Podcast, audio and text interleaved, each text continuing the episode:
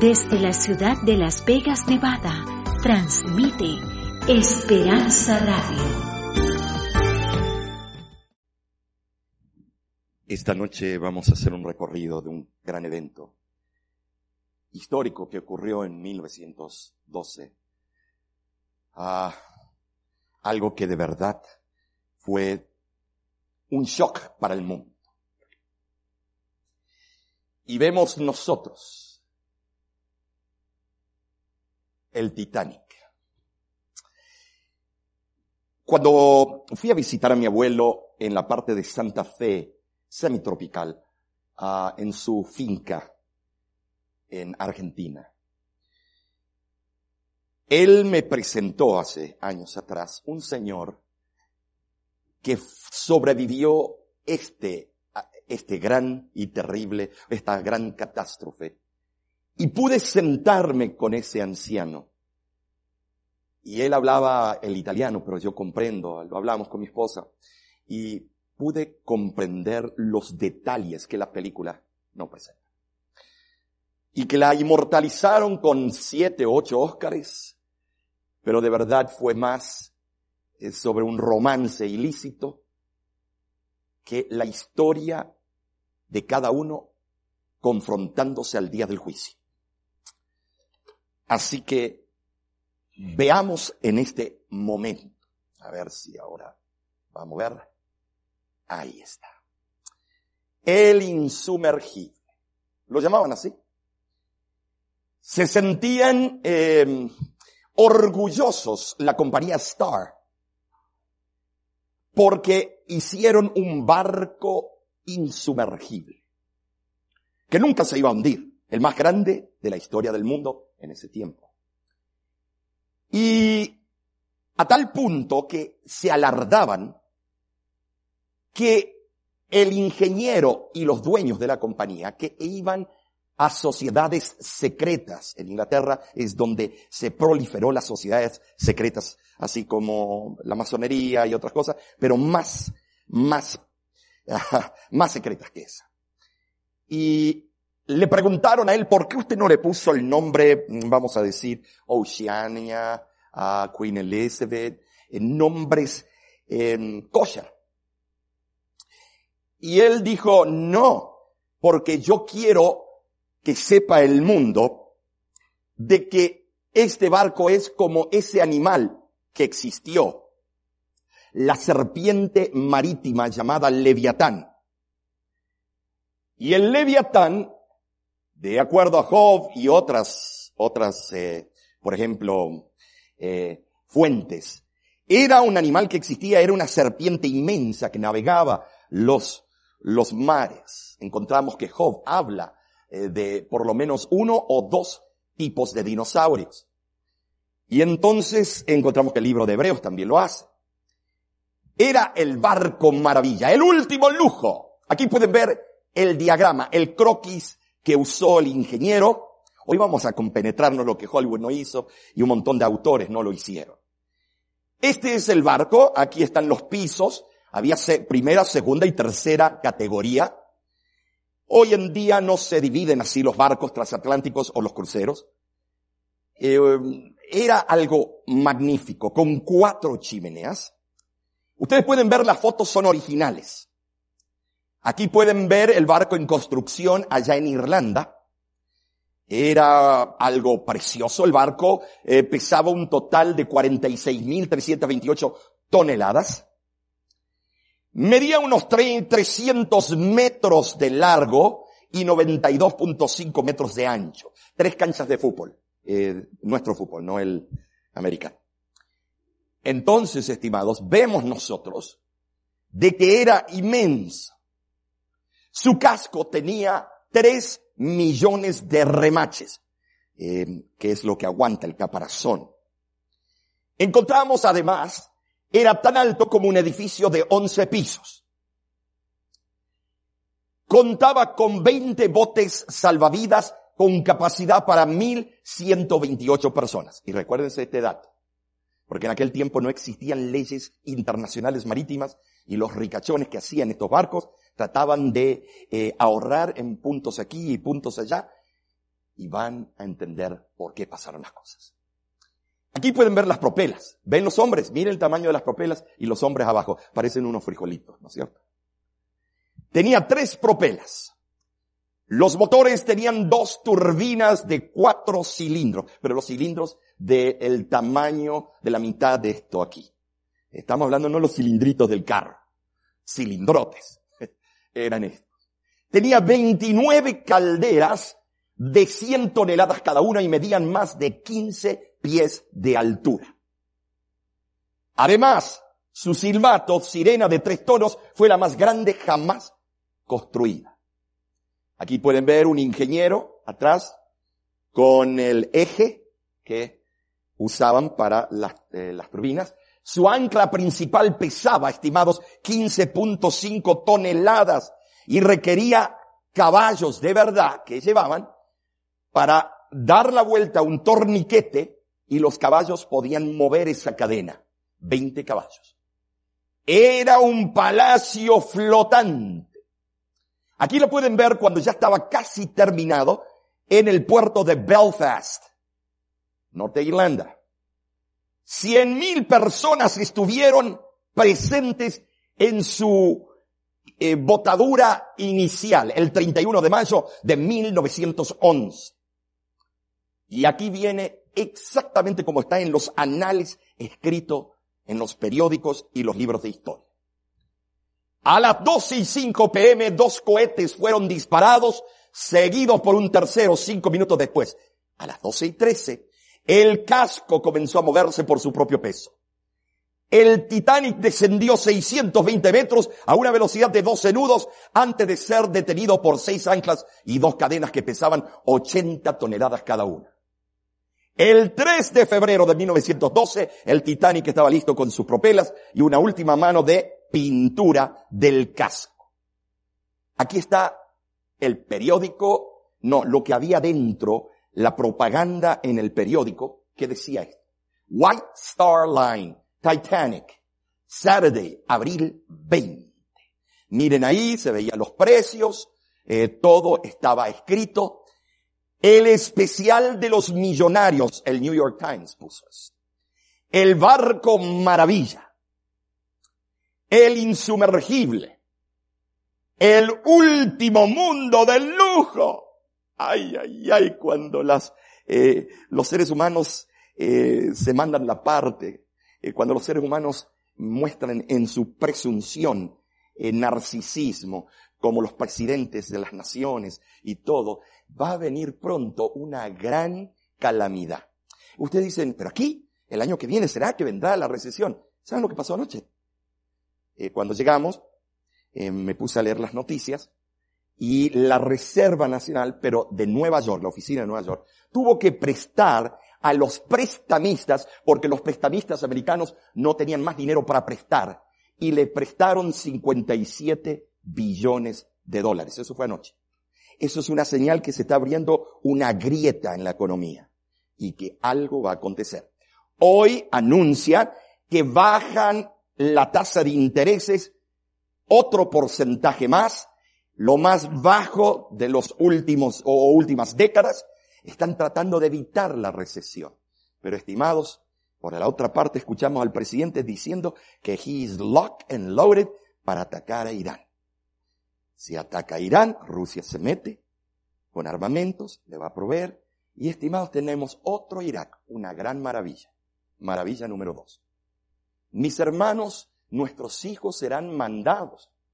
Irán a pelear por el prestigio de nuestro país, para ayudar a nuestros aliados, por haber mandado en contra de Arabia Saudita unos misiles, estimados y justificamos, pero ¿sabes quién trae esos niños al mundo? Tu mujer. Tú los traes con dolor en el parto, con dolor en el alma. Le cambiaste los pañales, lo educaste, estuviste con ella o con él en el tiempo cuando tenía fiebre. Pero hay alguien que toma la decisión, ataquemos muchachos. ¿A qué punto vamos a llegar? La Biblia dice que llegaremos a un punto de declive nacional e internacional al punto tal que vamos a ser barridos en el polvo, la profecía lo dice. Y se está viendo los indicios, estimado. Aquí había indicios. Porque en vez de hacer la capa del metal del barco tantas pulgadas, la hicieron, le bajaron para ahorrar hierro y ahorrar el costo de este barco. Los remaches no eran los mejores que el mundo ofrecía y no eran de acero inoxidable. Se podrían, ¿qué? Herrumbrar. Entonces, veamos. ¿Se acuerdan cuando Leonardo, a ver, a ver, ¿cuántos vieron la película Titanic? Levanta la mano. Vamos, sean sinceros, levante la mano. Todos. ¿Cuántos la vieron por lo menos dos veces? Levante la mano. Todos. ¿Cuántos la vieron tres veces? ¿Cuántos la vieron cinco? Y siempre para ver el mismo barco hundirse. Pero bueno. Estimados. ¿Se acuerdan cuando el romance de la inglesa y el americano? Y aquí es como él era de tercera clase de la chusma, no podía subir por estas escaleras y él se quedó aquí y ella aquí y le prometió sus amores. ¿Se acuerdan? Este es exacto, esta es una foto de aquel tiempo. Ok, miren bien. Ven esa estatua ahí. Ok, ¿ya la vieron? Van a ver. Aquí encontramos adentro salón de fiestas primera clase. Cafetería primera clase.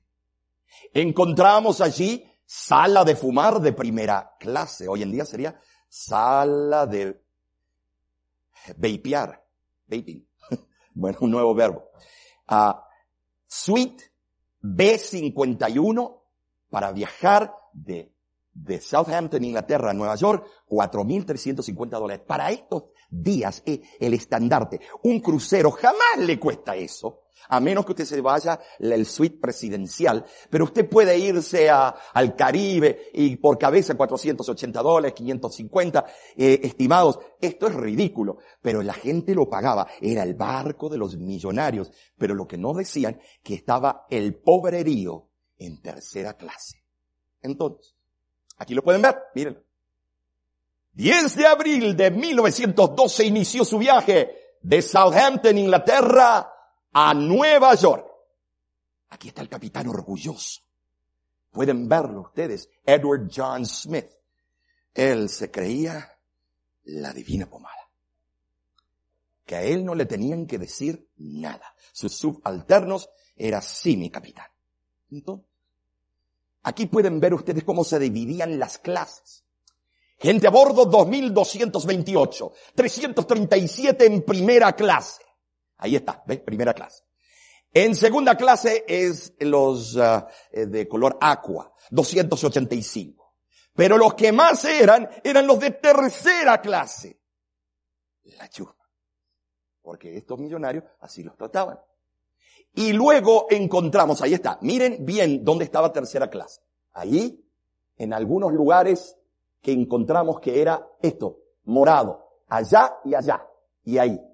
Todos como una lata de sardina. La gran mayoría en esos dos lugarcitos. Y el amarillo es a donde estaba la tripulación, que encontramos 885 de tripulación. Encontramos, estimados, carga, las líneas rojas, y estimados, ahí está el barco. Lo pueden ver. Consumía 825 toneladas de carbón por día consumía 56 mil litros de agua por día.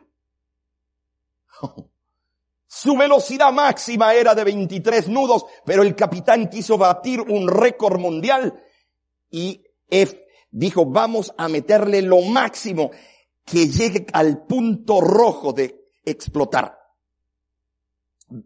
Dicen algunos que lo subió a 23, otros dicen a 25 nudos, casi 30 millas por hora. Entonces, Miren aquí, esta película es exclusiva, lo que van a ver. El sonido, por favor.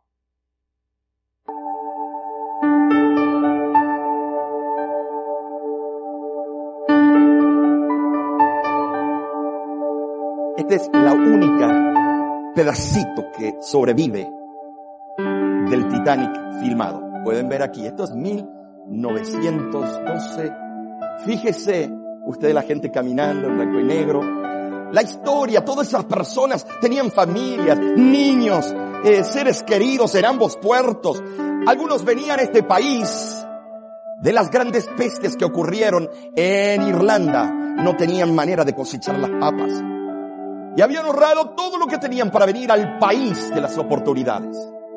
Nos podemos identificar nosotros con ellos. Ahí lo pueden ver. Es el único clip que queda original. De una historia que fue inmortalizada. Una historia que luego fueron con su marino y pudieron filmar allá abajo los pedazos que quedaron. Estimados, cuando lo sacaron al medio del mar, vemos, para su viaje inaugural, llevaba suficiente comida para alimentar a un pueblo o una pequeña ciudad por durante seis meses. ¡Wow! Era algo increíble. Ustedes pueden ver de allá Southampton, Queenstown. Y en ese puntito rojo, antes de llegar al mero, mero Norteamérica, algo aconteció.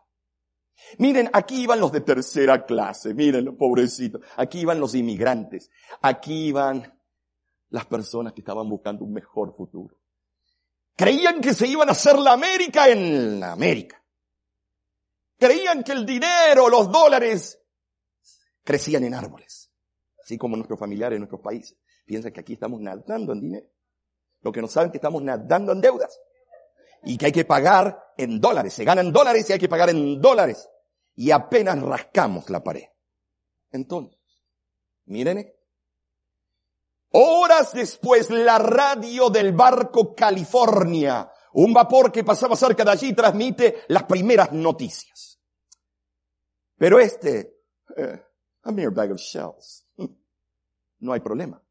Y dice, hay témpanos en el camino y la navegación comenzaba a hacerse peligrosa. Desde Groenlandia se desprenden todos los años, pero cada 500 años ocurre un fenómeno que se desprenden más y van estos témpanos y llegan casi, casi hasta las Bermudas. Entonces, señores, nosotros ya lo hemos hecho ese viaje porque yo no podía viajar en avión. Ahora sí lo hago y entrego mi vida al Señor y digo, bueno, aquí estoy en un ladrillo que vuela y, cuídame. Pero antes, para llegar al otro continente, yo iba en barco. No me interesa en tercera o cuarta clase ahí como sardina, y yo no aguanto estar allá arriba. Pero bueno, hice este viaje con Nesí ya como seis veces. Y estimados, dos veces nos tocó un huracán.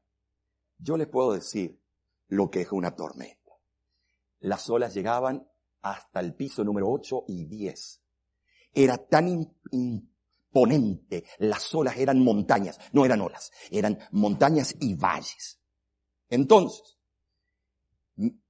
el capitán E.J. Smith no ordenó reducir la velocidad porque quería alcanzar el récord mundial. Y ahora, estimados, de repente dicen, témpano a la proa. 500 metros faltaban para pegarle. Esta es la foto que le sacó el Carpathia. Esta es la foto original. Había una cámara de esas de, que parecían de muertos, cajón de muertos y se la sacaron. Este es el, este es el, el, eh, aquí lo pueden ver. Miren, el iceberg que ellos dicen, el que hundió al Titanic. Entonces, poco después de las 11 de la noche de ese 14 de abril, la montaña de hielo estaba a menos de 500 metros, medio kilómetro. Y usted dice, ah, pero eso es mucho. Para un barco así, doblar, imposible. Entonces, Mire lo que pasa. El primer oficial, W.M. Murdoch, reaccionó y mandó dar marcha atrás. Pero eh, ni que fuera Toonstown, ni que fuera Bugs Bunny, que hacen que los dibujitos paren en, el lugar. No, señores, usted no puede parar este animalón. El Titanic necesitaba 500 metros para girar y 1500 metros para parar. O sea que no podía. El témpano rozó imperceptiblemente la proa y abrió una brecha. Y lo que van a ver ahora lo hizo el National Geographic. Vamos a ver. Ustedes ven que el témpano arriba no es muy magnífico, no es tan grande lo que hizo hundir. Lo que nadie sabe, que si ustedes ven un témpano del tamaño de esta iglesia, arriba en la superficie del agua, quiere decir que abajo es tres a cuatro veces más grande. Aquí pueden ver uno. Esto es lo que se ve fuera del agua. Miren lo que hay abajo. Estimados, Así es el pecado. Así es la tentación. Se ve por encimita y uno dice, esto no me va a hacer mucho daño. Eh, esta copita que me están ofreciendo no me va a hacer nada. Un poquito, un puchito de marihuana. ¿Qué? ¿Cuál es el problema? Es vegetariana. Eh, eh, comer de más, eh, todo el mundo lo hace, por favor. Eh, tener una sucursal, además de tener mi esposa, eh, todo el mundo lo hace. Hollywood lo inmortaliza. ¿Cómo no? Lo que no se dan cuenta es que por la superficie se ve todo muy bonito, mighty fine. Pero lo que no saben es que el pecado tiene raíces profundas y lo que está por debajo del pecado es más grande y más terrible que lo que usted ve con sus propios ojos. Entonces, vemos lo que aconteció. Los seis primeros compartimentos estancos se inundaron de inmediato. Se suponía que el agua no podía negarlos, pero los constructores lo habían hecho abiertos por arriba. Pero miren eso. Los barcos hoy en día se cierra la puerta, no hay nada, un agujero. Puede usted cerrar eh, partes del barco y no se hunde. Pero esto lo hicieron abierto arriba. Miren lo que aconteció.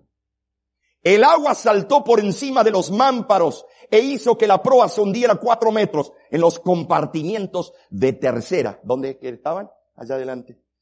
Allá, como sardinas, los de tercera. Nosotros, la chuma.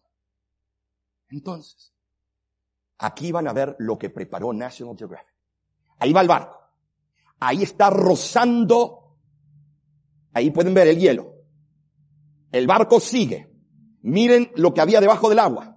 Ahí pueden ver cómo se está llenando todos los compartimentos. Por arriba va pasando el agua. Esto es una obra de arte hecho por National Geographic.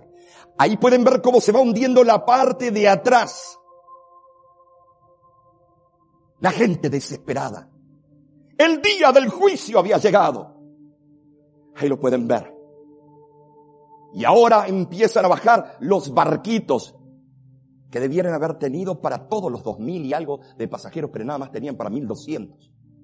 Porque así es. El ser humano y su justicia es imperfecta. Solo la justicia de Cristo es completa para salvar a todo aquel que le ama. Se rompe en dos. Ahí va cayendo. Había lingotes de oro, había de todo y adentro. Hasta el día de hoy están sumergidos en una de las partes más profundas del océano. Cae la parte, esa parte, y ahora queda la parte de atrás. Vean como lo último que se sumerge es la parte más pesada. También va hacia abajo. Van saliendo cosas del costado y van flotando. Algunas no, no flotan, caen en otras partes del océano. Cuando yo hablaba con este ancianito, me contaba todo cómo él se salvó. Me contaba cuando se partió, dice que fue tanto el ruido que aturdió, que parecía que iba a reventar los tímpanos. Él había estado en, la, en, en luchas de diferentes países, dice, ni una bomba era tan fuerte como esto cuando se partió en dos. Ahí cayó. Cuando le preguntaron al ingeniero por qué elegiste el nombre Teitán, Titanic, que viene de la raíz griega Teitán, Satán, porque en el griego, en la Biblia, cuando se dice y Satanás tentó a Jesús, y Teitán tentó a Christus Jesús. O sea que el nombre que le pusieron al barco es el gran Satán de los mares. ¿Por qué? ¿Se acuerdan lo que dije al principio? Que estos constructores y de la alta alcurnia eran miembros de sociedades ocultas y asistían y no tenían nada de cristianismo ni creían en Dios la gran mayoría. Y estimados, pero sí le pusieron el nombre Satán. ese, la torre de Babel, llegaremos hasta donde moran los dioses y nunca más una inundación va o un diluvio va a cubrir la tierra. Claro que no, Dios lo prometió, pero ellos no lo creyeron. Y estimados, cuando subieron, llegaron a las primeras capas de nubes. Dios vino y ¡pum!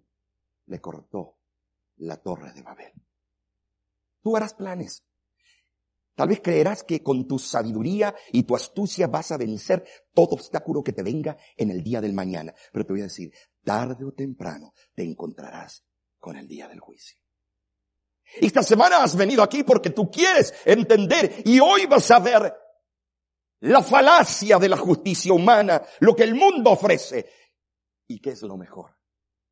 Frederick Fleet sobrevivió a la tragedia pero se suicidó en 1965. Él era el muchacho que estaba mirando y que anunció émpano la proa.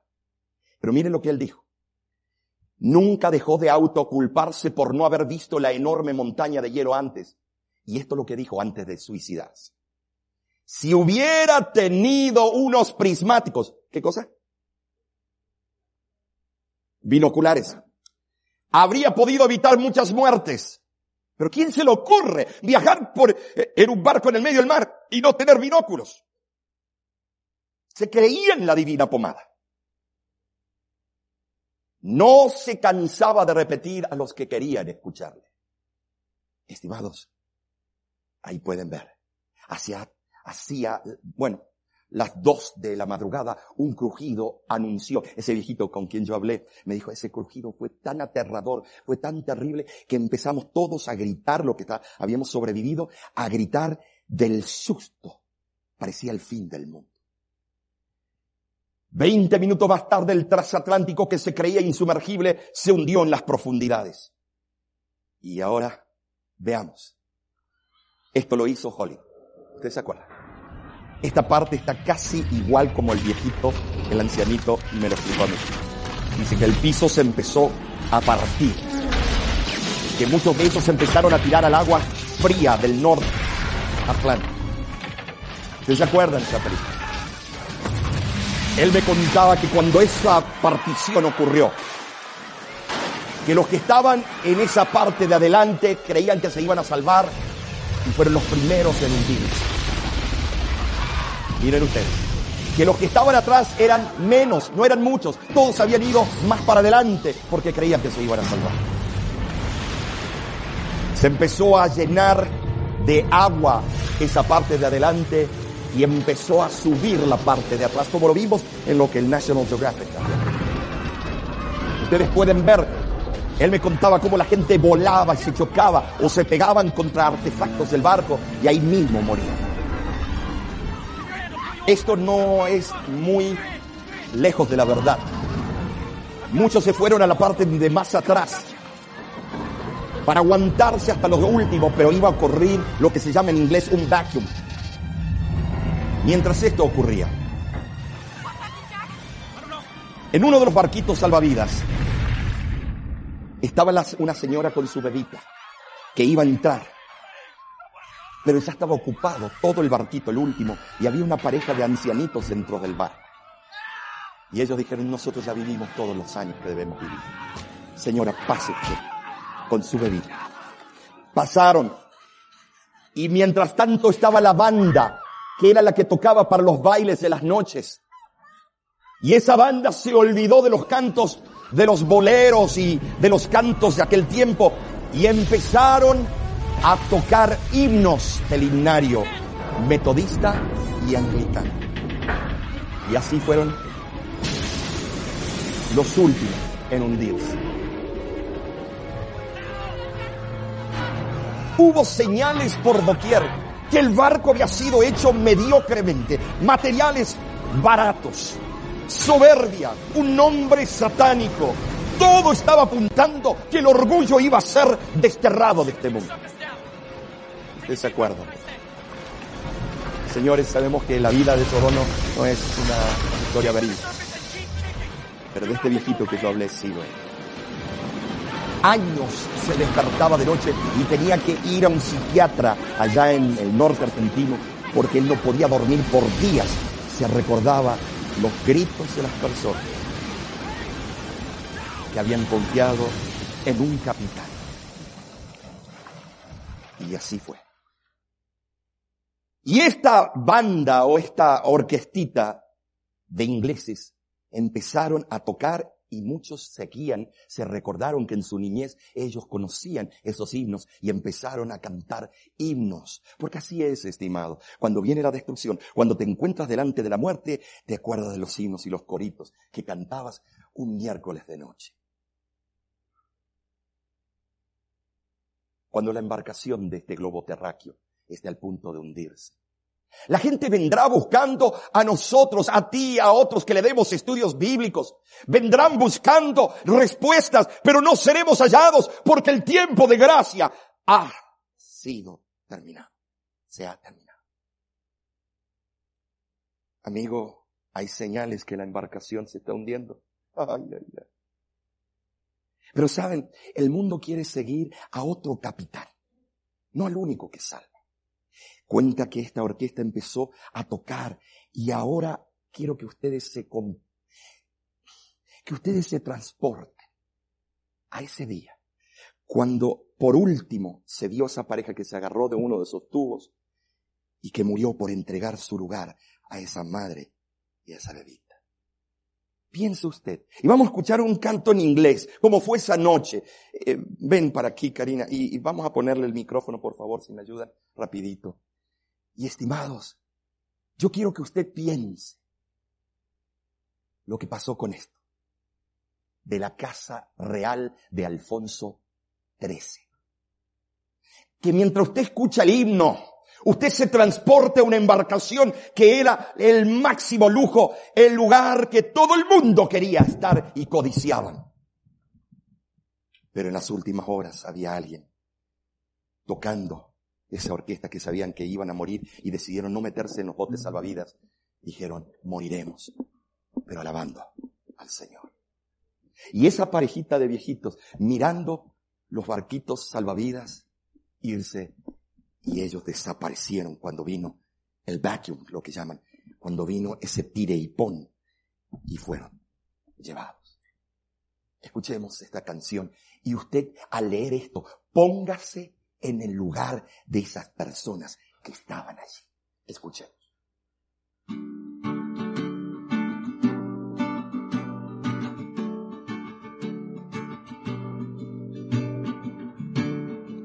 Si habitado y dolido estás y cansado del peso cargar, Cristo nos llama.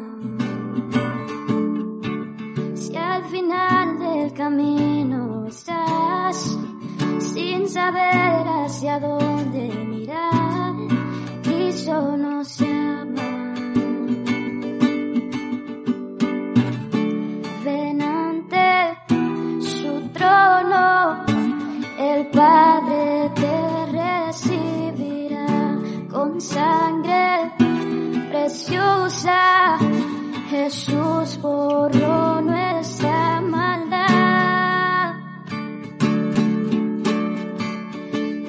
atrás tu vergüenza y pesar. Ven a Él, ya no esperes más. Cristo nos llama. Trae toda tristeza al altar. Nueva vida Jesús te dará. Cristo nos llama.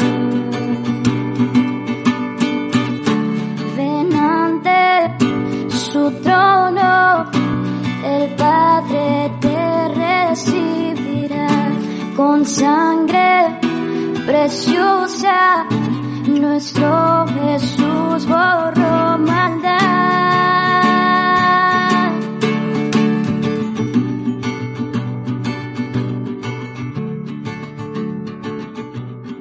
Oh, cuán hermoso es nuestro Salvador. Canta aleluya, Cristo vive. Nadie es más grande, solo Él es Señor. Canta aleluya, Cristo vive. Oh, cuán hermoso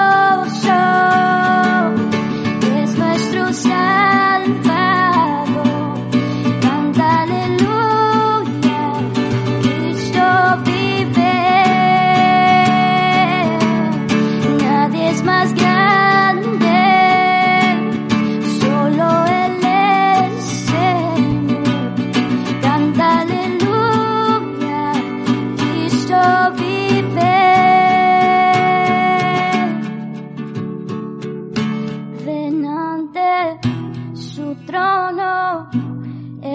Padre te recibirá. Jesús borró nuestra maldad. Ven ante su trono, el Padre te recibirá con sangre preciosa. Jesús borró nuestra maldad.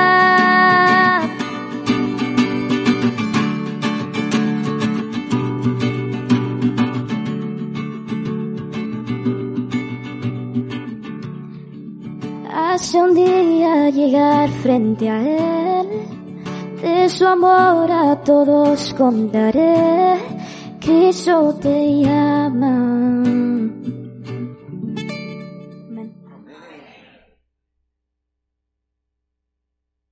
Que no te va a dejar desamparado en la tormenta es Cristo Jesús. Gracias, cariño. Usted se imagina a esa parejita sabiendo que iba a morir porque entregaron su lugar a esa madre. ¿Ustedes ven estos dos de aquí? El primer ministro de Alfonso XIII era el padre de este y se casaron estos dos muñecos aquí. Iban a tener una luna de miel de 17 meses. Todos queremos una luna de miel así. Pero nosotros los latinos eh, nos casamos y para el lunes tenemos que estar trabajando. Luna de miel. Luna de hiel. Señores, 17 meses. Era el hombre más rico de la tierra en ese tiempo, uno de los más. Y la madre le había dicho, no hagan este viaje. Hay que escuchar a veces a las madres, ¿eh? tienen ese sexto sentido. Y le dijo en, porque eran españoles, ir en todo lo que querráis, menos en barco. Y él le dijo, mami, qué ridícula que sos. Pero que, que, por favor, hay que ir con el tiempo, los adelantos modernos para aquel tiempo. Y mire lo que pasó. Todos se dirigieron a cubierta. El mar estaba tranquilo, era un espejo, no había olas. ¿Cómo puede ser que ocurra esto y no había ni tormenta? La luna brillaba. Miren. A los diez minutos aquello era casa de locos, toda la gente gritando y corriendo, prisas y peleas. No había botes para todos. Alguien dio la orden de que primero subieran a los botes la mujer y los niños, los que, los de primera y luego los de segunda, y si había lugar para los de tercera. Ya saben lo que es eso. Recordaba un oficial sacando una pistola y disparando al aire para intentar poner orden en aquel caos. A Josefa y su doncella, ahí la que les mostré, su doncella las metieron en el bote número 8. ¿Por qué? Porque era de la realeza. Víctor se dispuso a subir, pero vio a una mujer con un niño en brazos y le dejó paso para que entrara en el bote. Josefa ya no volvió a ver a su esposo. Se perdió en el barullo y fue uno de los cuerpos que encontraron flotando al otro día, muerto, inerte. Solo sobrevivieron 705 personas de 2.228.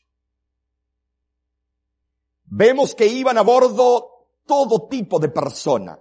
Los sobrevivientes fueron recogidos por el barco Carpatia. Aquí pueden ver ese, ese submarino que fue hasta allá abajo. Y ahí están las partes que él pudo ver. Estimados, ahí está la creación del hombre, la oferta del mundo, la oferta de felicidad, la oferta de bailes y fiestas y danzas, la oferta de collares de oro, la oferta de todo lo que el mundo te quiere dar. Por la plata baila el mono. Y aquí está el mar como estaba ese día que se hundió. Así. Así estaba el mar. ¿Se acuerdan de esto? Donde Leonardo de DiCaprio y la otra se hablaron. Miren cómo está allá abajo del mar. Lo, encontraron. ¿Se acuerdan de las calderas? Así están ahora. La obra de ingeniería en su tiempo. ¿Se acuerdan de este banquito donde se sentó Leonardo DiCaprio con la prometida, o sea que le estaba quitando al, al otro, el, al esposo, bueno, que iba a ser el esposo, el comprometido? Señores, ahí se sentaron. Ahí pueden ver. Así está allá abajo en el mar. Los romances ilícitos, los pecados encubiertos, la justicia del hombre. ¿Se acuerdan de esta obra de ingeniería? Así se encuentra allá abajo. Sepultada por millones de toneladas de agua. Se encontró ahí abajo eh, máquinas de afeitar, platos, cristal de murano, cosas de oro. Señores, pero no se lo llevaron al sepulcro. Vemos ahí una botella de coñac. Vemos que se encontraron aquí tarjetas de juegos de naipes porque había eh, un lugar a donde jugaban, un casino. Pero hoy te presento otra embarcación. Esta se llama The Love Boat, el barco del amor. Porque el que lo construyó, su justicia se basa en el amor y sus diez mandamientos. Mira la diferencia entre los dos barcos.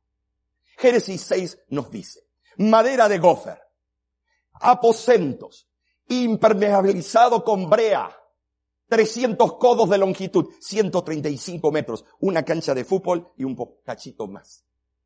Señores, 50 codos de anchura, 22 metros de ancho, 30 codos de altura, 13 metros de alto, no 11 pisos.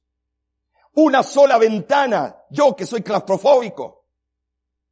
Una sola puerta al lado, de tres pisos. Aquí está lo que era el arca, aquí está la medida, miren, aquí pueden ver. Y se hizo un cálculo si se agarraron animalitos chicos, porque recuérdense que también había animales que ponen huevos, y puede ser que Dios le ordenó que lleve huevos de otras especies. Eh, no, creo que los animales más grandes por ese espacio pudo meterlo todo, pero bueno, es Dios. Trece mil toneladas. Entraron ahí 522 vagones de ganado de ferrocarril. El cálculo que hicieron algunos arqueólogos, geólogos adventistas. Ahí se salvó una familia. El papá se merecía. Fue un gran evangelista, constructor, lo escupieron, se burlaron, pero los hijos eran un poquito pícaros y, y de mala onda, ¿eh? Especialmente uno, llamado Cam. Vemos nosotros 125.280 animales de tamaño de una oveja pudieron entrar en ese barquito. Será así como sardina. ¿Qué de los dinosaurios? No, esos animales no existen. Ay, por favor. Tampoco seamos naif. Tampoco. Eh, cuando fui a, al sur de la Patagonia, usted puede encontrar los fósiles. Cuando fui Montana, encontré fósiles. Tengo algunos en la casa y han encontrado estos animalones, pero casi enteros en la Patagonia, en Australia. Recuérdense que no es como lo pinta Jurassic Park. Eran, la gran mayoría comían hierbas. Dos terceras partes del mundo era tierra. Una tercera parte era agua. Cuando vino el diluvio fue a la inversa. Dos terceras partes del mundo es agua. Una tercera parte es tierra. Por eso no sobrevivieron todos estos animales. Dios no quería que cuando salgan del barco tuviesen que competir por el pasto que había crecido algo con estas tremendas fieras. Amigo, ese es un tema de otro día. Pero estimados, aquí pueden ver el recorrido que algunos geólogos o navegantes han hecho. Puede haber sido que viajó alrededor del mundo en esos 40 días, fue por todo el mundo. Este no fue nada más hasta ese puntito rojo en el Atlántico. La peor tormenta de la historia del mundo ocurrió en ese momento. El libro, los libros Spiritual Gifts o Historia de la Redención dice que las tremendas montañas volaban en el aire y caían de vuelta en el océano. Que volcanes grietas se abrieron en la tierra y el agua salía a velocidad como chorros para arriba y del cielo la capa de la atmósfera estaba llena de agua en aquel entonces. Por eso las temperaturas eran ecuánimes en todo el globo. No había estos fríos y calores antes del diluvio. Y se abrieron las ventanas de los cielos y caían torrentes de agua. Hay un libro que dice, el origen del mal, Dice que Satanás y sus ángeles malignos, cuando estaban en el medio de la tormenta porque Dios los obligó a quedarse en la tierra para ver los efectos de sus acciones, dice que el, propio Satanás temió por su vida. Y no era el Titanic, era una cáscara de nuez. Flotando. Historia de la redención dice que los ángeles Estaban alrededor del barco sosteniendo ángeles poderosos, lo aguantaban al barco, porque de otra manera se hubiera hecho mil añicos. Así estaba el mar cuando el Titanic se hundió. ¿Cuánto duró? Cuatro días, la gran maravilla. Este es el barquito hecho por el modelo que Dios dio. ¿Y cuánto duró? Cuarenta días y no se hundió. ¿Puedes tú creerlo eso? Jesús es mi capitán. En Jesús hay poder, en Cristo y su justicia, en el código penal del cielo. Hay poder en Cristo y su sangre. Amigos, miren ahí la diferencia. ¿Quiénes eran los habitantes adentro de este barco animalitos? ¿Ustedes creen que el olor ahí adentro habrá sido siete machos? ¿Saben lo que es todo yendo al baño? Y pariendo, tal vez algunos. El griterío cuando se movía el barco. Algunos dicen es una alegoría. ¿Saben por qué? Porque no creen ni en su propia sombra o la mamá que los trajo al mundo. Pero le voy a decir algo, esto no es una alegoría. La ciencia ha descubierto que hubo una etapa en el mundo, que hubo una gran inundación que casi cubrió toda la tierra. Ahora sí lo dicen. ¿Por qué? Porque se ve las capas sedimentarias cuando doy el seminario Creación, Evolución. Ahí pueden ver claramente, podemos, hacemos un estudio impresionante de todos esos hechos. Señores, yo creo por la fe en los eventos que ocurrieron como dice la Biblia. Es la carta de Dios. Señores, 14 de abril de 1912 se hunde. Aquí está la trayectoria que hizo el Titanic. De aquí, acá nada más. Aquí, en este monte, están los restos del Ararat. Están los restos de quién?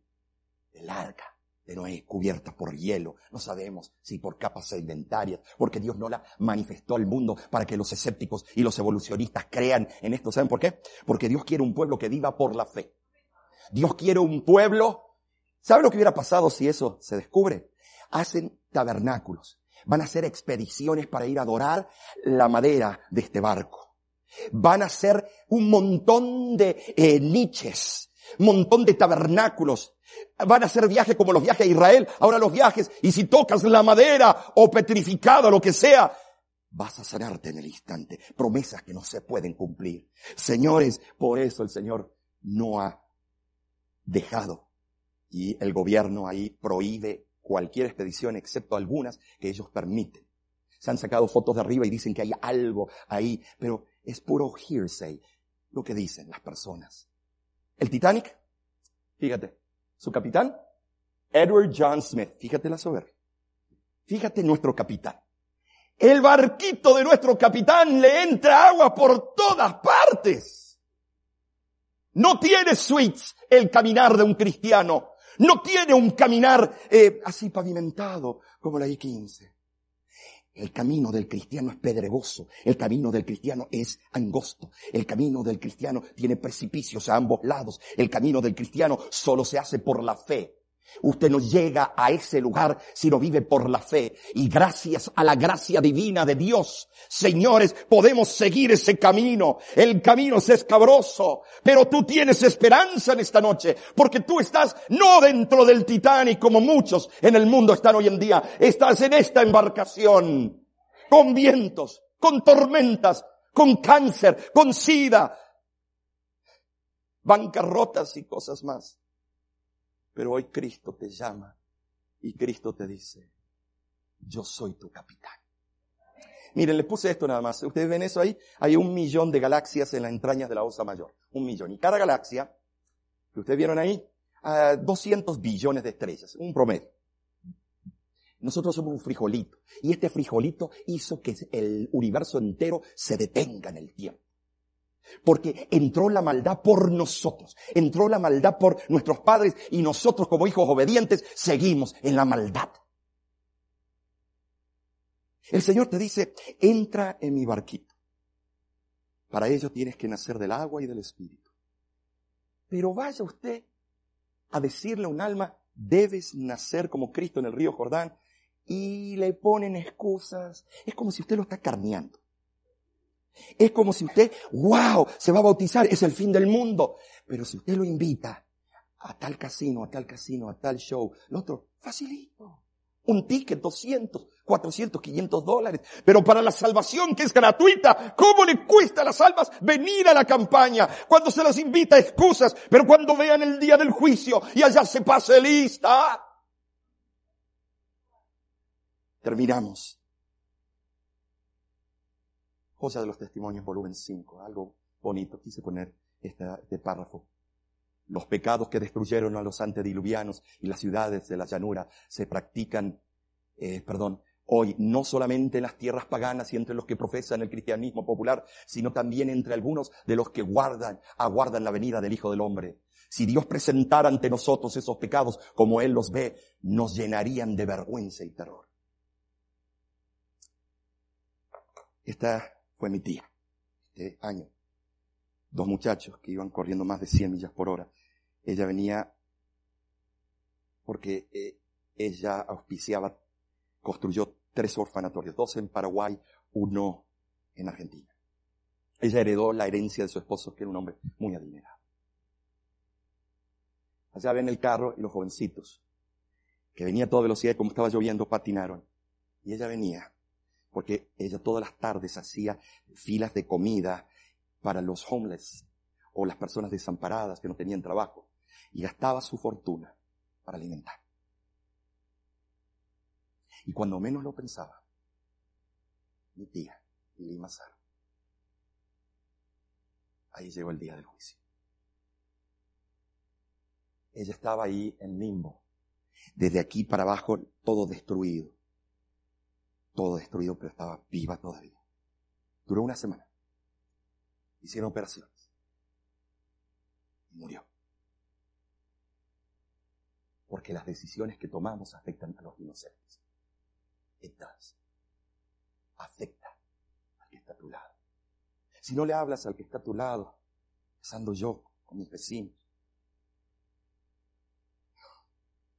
Es tiempo que la iglesia eh, se avive. Eh, es tiempo que la iglesia se sacuda de sus raíces. Es tiempo, estimados. Es tiempo. Es tiempo. Estamos en una de las ciudades más hermosas de la tierra y más inicuas. Pero tú eres representante del Dios Altísimo en este lugar. ¿Qué estás haciendo por Cristo? ¿Qué estás haciendo para reflejar la justicia de Dios? Me llamas Señor y no me obedeces. Me llamas la luz y no me ves. Me llamas noble y no me sirves. Me llamas la vida y no me deseas. Me llamas sabio y no me escuchas. Me llamas bello, bello y no me miras. Me llamas rico y no me pides. Me llamas eterno y no me buscas. Me llamas Dios, pero no me temes. Me llamas el camino y no me sigues. Me llamas bondadoso y en mí no confías. Me llamas la verdad y mientes. Amigo, el sol de justicia está por llegar. Y el día del juicio se avecina. Hoy tendrás que elegir entre el Titanic y entre el cayuco que Cristo maneja. Porque es un barquito comparado a lo que este mundo ofrece. Hoy tienes el privilegio de estar con el pueblo de Dios. Y yo quisiera en este momento que pase la hermana Filipina. Y como todas las noches terminemos con esta oración cantada. Pero si hay alguien que en esta noche quiere hacer su entrega al maestro y, dice, la verdad que he estado viviendo una vida falsa, una vida hueca. Vengo el sábado, vengo el miércoles, pero el resto de la semana Dios está en el último lugar. Yo te pido en este momento, ¿habrá alguien? Que cuando escuche el canto se ponga de pie y diga, yo y mi casa serviremos a Jehová. Si tú lo sientes. Vas a aceptar el llamado del Señor donde estás sentado. Lo vas a aceptar como tu salvador personal. Y si no te has bautizado, amigo, amiga, es el momento que tomes tu decisión. Nada tienes, buscas amor en el dolor, sufres sin fe, esperas un día hay un tiempo mejor cuando no puedes ver que brilla el sol, cuando no estés seguro de ti, Jesús ahí estará. Su amor es fiel, no falla jamás. Jesús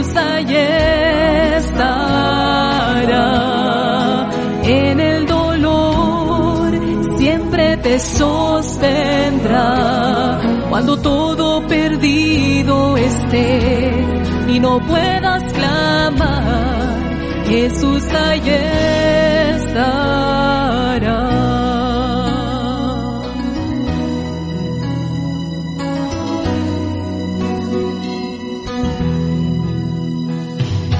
Todo el tiempo que pasa nos deja algo que aprender. Más veo, ahora estás más débil que ayer, ya no puedes más. Cuando sientas tus fuerzas desfallecer y perdido tú creas que vas, Jesús ahí estará.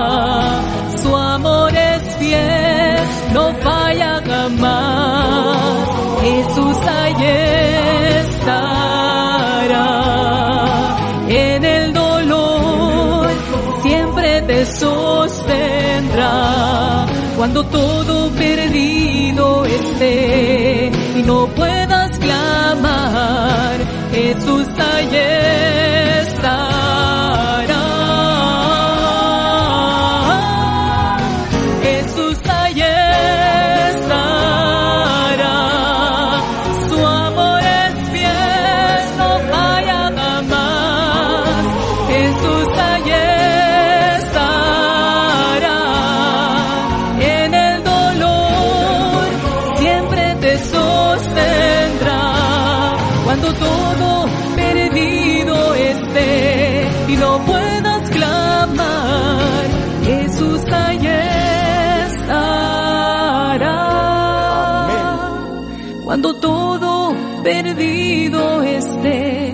No puedas clamar, Jesús ahí estará.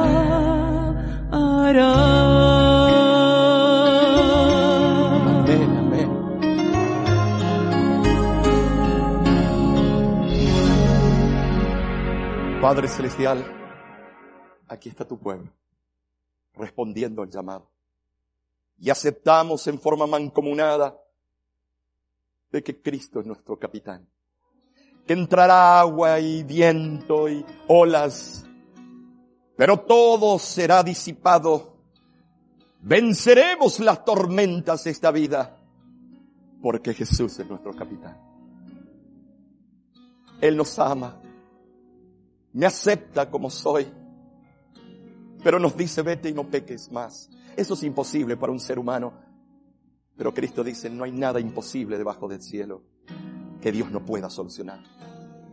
Y Cristo poco a poco, en forma paulatina, lentamente irá cambiando nuestro carácter.